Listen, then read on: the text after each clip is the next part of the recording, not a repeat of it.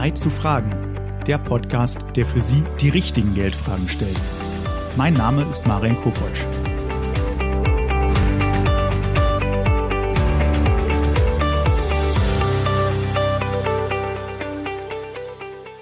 Herzlich willkommen zu einer weiteren Folge von Zeit zu fragen. Im heutigen Podcast möchte ich über ein Thema sprechen, das uns alle bewegt. Wie kann ich früher in Rente gehen? Wir wollen zusammen herausfinden, welche Möglichkeiten es überhaupt für einen früheren Ruhestand gibt, wie man für dieses Ziel finanziell vorsorgen kann und wie man sich trotz aller Krisen, die da kommen könnten, einen ruhigen und reichen Lebensabend gestaltet. Dafür ist heute Michelle Giller bei mir. Frau Giller ist Kundenberaterin bei der Deutschen Bank. Hallo Frau Giller, schön, dass Sie heute da sind. Hallo Herr Kopotsch, ich freue mich auf den Austausch mit Ihnen. Vielen lieben Dank. Ja, ich freue mich auch, denn ich glaube, es wird ein spannendes Thema. Ich möchte nämlich auch direkt zu Anfang von Ihnen wissen, wann wollen Sie denn eigentlich in Rente gehen? Ja, das ist eine sehr gute Frage zum Start. Ich habe mir natürlich auch schon einige Gedanken über das Thema gemacht und bin für mich zu dem Entschluss gekommen, dass ich ähm, zwei Jahre früher in Rente gehen möchte also mit 65 Jahren. Ich werde dann so um die 45 Berufsjahre hinter mir haben und bin dann somit eine sogenannte besonders langjährig versicherte Person. Und ähm, das ist schon ein großes Ziel, auf das ich hinarbeite. Definitiv. Das ist ja auf jeden Fall spannend und, und ein gutes Ziel. Wie, können Sie vielleicht auch ein bisschen aus Ihrem Alltag berichten? Wie geht es denn Ihren Kunden mit dem Thema Rente? Also ich merke schon, dass das Thema Altersvorsorge eine gewisse Unruhe bei vielen auslöst. Altersarmut ist ja auch in den Medien durchweg präsent seit Jahren und trägt zum Denken an. Also ich glaube, das geht tatsächlich an niemandem spurlos vorbei. Ja, Sie haben schon angesprochen, die Rente, die ich dann bekomme. Ähm, können Sie da vielleicht kurz sagen, wie ist die im Moment in Deutschland so im Durchschnitt? Es sind tatsächlich im Schnitt 1200 Euro brutto.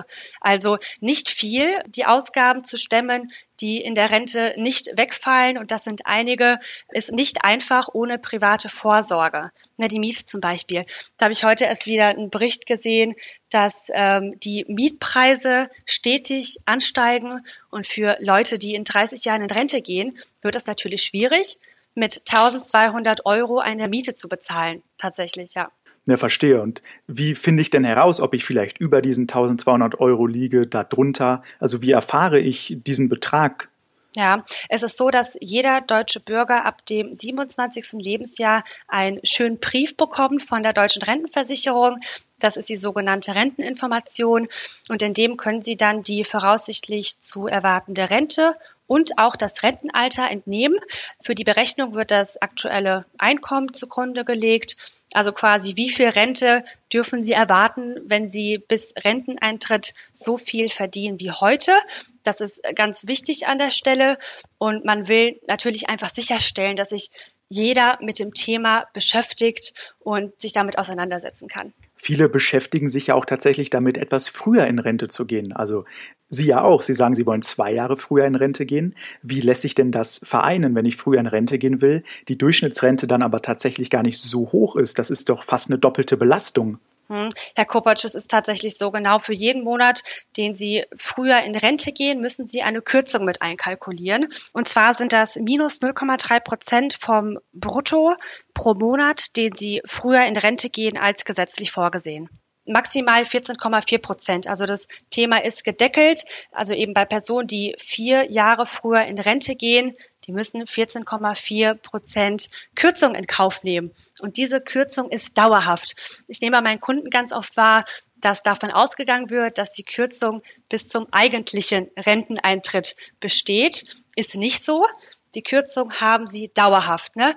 sodass es eben äh, ungemein wichtig ist, privat vorzusorgen ist es denn da überhaupt empfehlenswert, dann mit dieser Kürzung ähm, halt früher in Rente zu gehen? Weil Sie sagen, privat vorsorgen, das machen ja auch nicht alle ja, man muss realistisch denken. Ja, es macht Sinn, sich mal mit einem Experten zusammenzusetzen und zu schauen, wie hoch werden meine Kürzungen voraussichtlich sein, wenn ich dann und dann in Rente gehe und wie kann ich diese Kürzungen ausgleichen. Wenn Sie selbst merken, es gibt für mich nicht die Möglichkeit, diese Kürzung auszugleichen, dann würde ich persönlich nicht früher in Rente gehen und es Ihnen auch nicht empfehlen. Na, also quasi sich mal mit jemandem drüber auszutauschen, bei der Bank, bei einer Versicherung, wie viel äh, muss ich denn tatsächlich sparen, um diese Kürzung langfristig eben auszugleichen. Ja, Sie haben es angesprochen, Stichwort langfristig. Ich denke mal, man sollte sich wahrscheinlich möglichst früh äh, mit der Planung für seine Rente beschäftigen. Aber was bedeutet dieses möglichst früh? Also was ist der richtige Zeitpunkt? Hm. Möglichst früh heißt, sobald Sie Ihr erstes Gehalt verdienen. Also Sie kommen aus der Ausbildung raus oder aus dem Studium und dann macht es Sinn, sich Gedanken zu machen. Was will ich erreichen im Leben? Was sind meine Ziele? Was sind meine Wünsche? Ich meine, klar, das Thema Rente ist auch an dem Zeitpunkt noch super weit entfernt. Aber je früher Sie anfangen zu sparen, desto weniger müssen Sie sparen, um einen Betrag rauszubekommen, der Sie zufriedenstellt. Ne? Und wir haben bei ähm, privaten Altersvorsorgen ja auch das Thema, dass mittlerweile die meisten fondsbasiert sind. Mhm. Auf dieses Thema kommen wir gleich auch noch zu sprechen, was man da noch weiter vorsorgen kann. Ich wollte nur noch mal kurz für den Zuhörer auch zusammenfassen, dass Sie auch aus Ihrer Erfahrung gesagt haben, die Altersvorsorge löst wirklich Unruhe auch bei Ihren Kunden und damit den Deutschen aus. Kein Wunder, die Durchschnittsrente in Deutschland beträgt aktuell laut Ihrer Aussage nur 1200 Euro brutto. Wie viel Rente man bekommt, findet man heraus in der Renteninformation, die von der deutschen Rentenversicherung ab dem 27. Lebensjahr regelmäßig verschickt wird.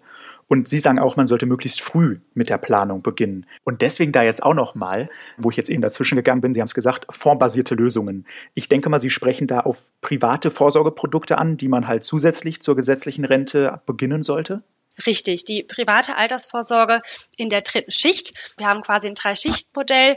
In der dritten Schicht ist es so, dass wir bei der Auszahlung, ne, also wenn Sie privat vorsorgen und dann irgendwann am Zeitpunkt sind, in dem die Rente monatlich ausgezahlt wird oder auch als Kapitalauszahlung, dass Sie nur die Hälfte der Rendite versteuern müssen. Das ist schon mal der erste große Vorteil an der privaten Altersvorsorge.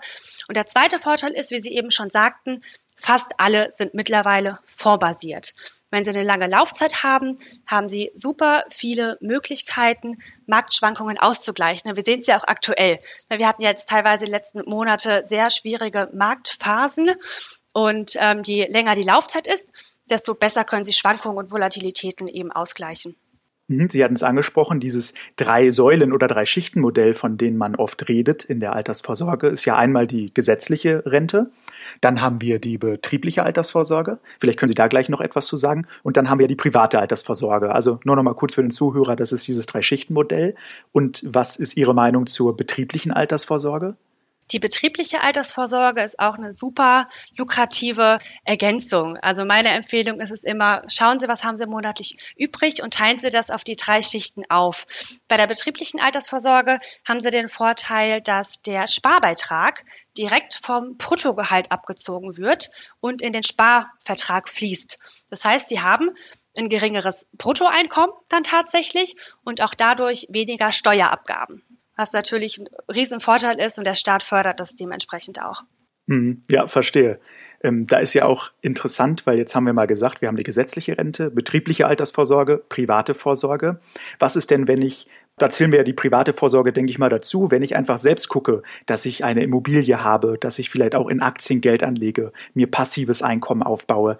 Was gibt's denn da so für Möglichkeiten oder wie stelle ich das am besten an? Weil das macht die ganze Sache ja nochmal komplexer. Hm. Genau, das Thema Eigenheim ist natürlich ein großes Thema. Also Ziel von jedem sollte es sein, wenn es finanziell möglich ist und wenn es auch gewollt ist. Ne, es gibt natürlich auch viele, die sagen, ich möchte nicht im Eigenheim leben, dass man eben entsprechend darauf hinarbeitet, in der Rente keine Miete mehr zu zahlen oder eben, wie Sie schon eben angesprochen hatten, passives Einkommen zu generieren. Ne? Also eine Immobilie zu kaufen, diese zu vermieten und dann eben monatliche Einnahmequellen daraus generiert. Man muss aber dazu sagen, dass man ein Stück weit ein Risiko mit einkalkulieren muss, denn auch eine Miete kann mal ausfallen. Na, das heißt, man sollte sich nicht lediglich darauf stützen, ist gut, aber die private Altersvorsorge sollte immer eine Ergänzung sein, neben dem Thema Eigenheim.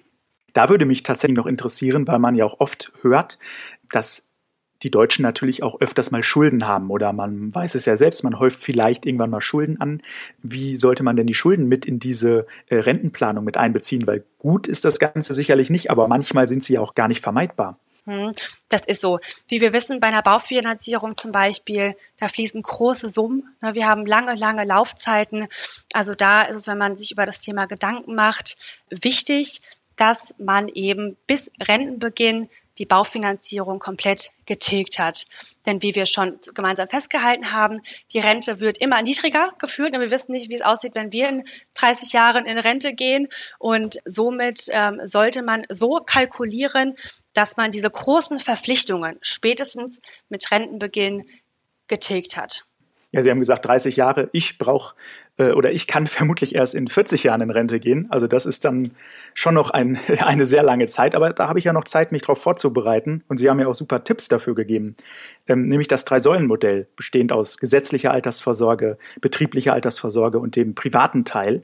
Im privaten Teil kann man auch vielleicht etwas mit Aktien, mit Immobilien machen, sich dadurch ein passives Einkommen aufbauen. Man sollte aber immer darauf achten, bis zum Rentenbeginn möglichst die Schulden abzubezahlen, damit man die Rente dann auch wirklich für sein Lebensstandard nehmen kann. Und Sie haben auch schon ganz kurz so das Thema Krise angesprochen. Wir haben es ja auch gemerkt, in den letzten Monaten gab es wirtschaftliche Turbulenzen. Und das muss ich doch auch in meiner Planung berücksichtigen, weil was ist denn, wenn die Märkte wirklich tief stehen und ich dann eigentlich mein Geld für die Rente bräuchte? Gute Frage. Vor allem brandaktuell. Es ist mittlerweile möglich, ähm, so oft wie man möchte, das Depotmodell zu wechseln. Wie gesagt, wir haben ja festgehalten, dass die meisten äh, Altersvorsorgeverträge fondsbasiert sind und da gibt es ganz verschiedene Depotausrichtungen, ne, von sehr konservativ bis dynamisch.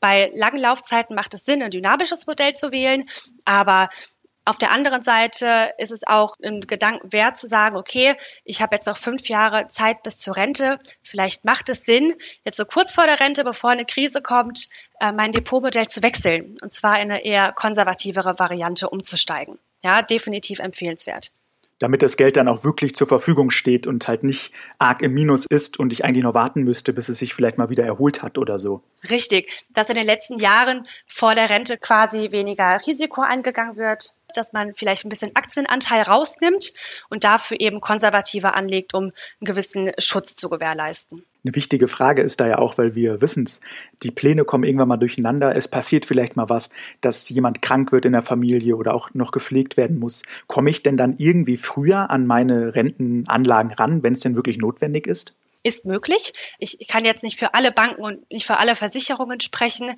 aber es ist bei den meisten Verträgen möglich, bestimmte Entnahmen zu tätigen, vor allem in Notfällen. Ähm, aber da gilt es unbedingt, sich ganz sorgfältig die Versicherungsbedingungen anzuschauen, ob ein solches Thema ausgeschlossen ist oder ob es aktiv mit integriert ist. Denn vor allem jetzt aktuell ist schon was Schönes, wenn man eben einen Sparvertrag hat, der flexibel ist und an dem man auch mal rankommt, wenn eben Notfälle passieren. Was passiert denn, wenn ich mich jetzt so dem Rentenbeginn nähere und dann auf einmal merke, oha, irgendwo habe ich mich doch verkalkuliert, das Geld reicht jetzt doch nicht. Was kann ich dann tun? Ja, also meine Rede ist immer, es ist nicht zu spät. Ja, also das ist äh, schon mal ganz wichtig. Also wenn Sie irgendwann mal mit, bei einem Punkt sind, wo Sie sagen, ach, es ist zu spät und äh, es macht keinen Sinn mehr für die Rente zu sparen, Nein, also da ganz unbedingt den Austausch suchen. Da, wie Sie jetzt eben schon angesprochen haben, es gibt die Möglichkeit, nach Rentenbeginn oder ab des eigentlich vorgesehenen Rentenbeginns zu sagen, okay, ich arbeite vielleicht doch noch mal ein paar Jährchen länger. Ja, es ist so, dass Arbeitsverträge grundsätzlich bis zum Rentenbeginn befristet sind. Aber viele Arbeitgeber sind heutzutage bereit zu sagen, man macht dann einen Erweiterungsvertrag oder sagt man, erlischt den alten Vertrag und macht einen neuen ab Rentenbeginn eben unbefristet. Und da gibt es auch ungemein viele Ruhestandsmodelle mittlerweile. Da gibt es doch auch noch die Möglichkeit, glaube ich, wenn ich schon in Rente bin, aber dann noch meine Rente aufbessern möchte oder einfach merke, oh, mir ist vielleicht doch ein bisschen langweilig, ich möchte doch noch ähm, ein bisschen arbeiten. Gibt es da auch Modelle und worauf muss ich da achten? Es gibt, wie gesagt, einige Ruhestandsmodelle, die es möglich machen, auch länger im Betrieb zu arbeiten als gesetzlich vorgesehen, beispielsweise auch durch Minijobverträge. Ähm, zudem hat der Rentner auch die Möglichkeit, im Rahmen eines solchen Modells eine Pause einzulegen, beispielsweise drei Monate. Und dann äh, bekommt er insgesamt sechs Monate das halbe Gehalt, muss davon aber nur drei Monate arbeiten. Also das ist jetzt ein Beispiel von vielen. Das ist mittlerweile tatsächlich möglich, ja. Und bezüglich der Steuern, klar, also wenn Sie in Rente sind, haben Sie ähm, eine geringere Steuerlast, da Sie in einer anderen Steuerklasse sind. Ne? Das ist klar. Ja, also haben wir gesehen, auch das Krisensituationen zwar kommen können, aber man sich einfach mit seiner Planung vernünftig darauf vorbereiten muss. Also es ist handelbar, man muss vielleicht vor Rentenbeginn ein bisschen mehr Risiko rausnehmen, das Depotmodell umschichten, wie Sie gesagt haben. Es ist aber auch möglich, wenn man merkt, dass die Planung doch nicht ganz aufgegangen ist, dass man etwas länger arbeitet, also auch über den gesetzlichen Rentenbeginn hinaus. Dafür sollte man sich dann mal mit seinem Arbeitgeber zusammensetzen. Ähm, und auch wenn man in der Rente ist, kann man trotzdem vielleicht auf Minijobbasis sich noch etwas dazu verdienen. Jetzt war ja aber unser Ziel ganz am Anfang, früher in Rente zu gehen. Und Frau Giller, Sie haben uns schon super Informationen hier gegeben und Antworten geliefert. Deswegen möchte ich Sie zum Schluss nochmal bitten, vielleicht ganz kurz in zwei, drei Punkten zu sagen, was kann ich denn heute tun, um früher in Rente zu gehen? Also jeder, der mit dem Gedanken spielt, früher in Rente zu gehen, sollte sich mit bestimmten wichtigen Themen beschäftigen. Beispielsweise, wie viele Jahre möchte ich konkret früher in Rente gehen? Sind meine Verpflichtungen bis dato abbezahlt, beispielsweise meine Baufinanzierung? Ähm, wie hoch werden die Abzüge sein?